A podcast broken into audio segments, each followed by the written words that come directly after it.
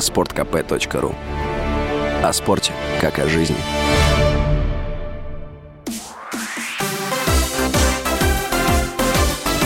Новости спорта. Российский теннисист Даниил Медведев стал победителем турнира в Роттердаме с призовым фондом более 2 миллионов евро.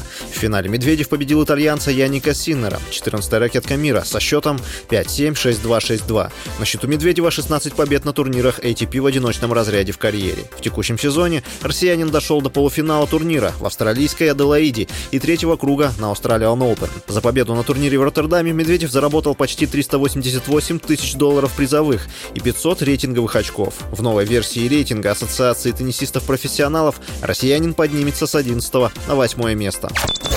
Российский нападающий Миннесоты Уайлд Кирилл Капризов обошел российского форварда Вашингтон Кэпиталс Александра Овечкина по голам в нынешнем сезоне регулярного чемпионата Национальной хоккейной лиги.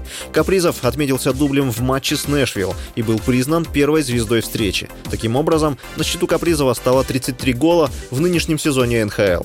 По этому показателю он обошел Овечкина, на счету которого 32 шайбы. В нынешнем сезоне регулярного чемпионата НХЛ Кирилл Капризов принял участие в 56 матчах, в которых записал в свой актив 33 гола и 33 результативные передачи.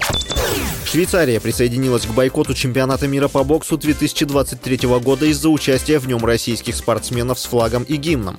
Об этом сообщает РИА Новости. В Федерации этого вида спорта заявили, что Совет принял резолюцию не участвовать ни в каких соревнованиях, где выступают спортсмены из России.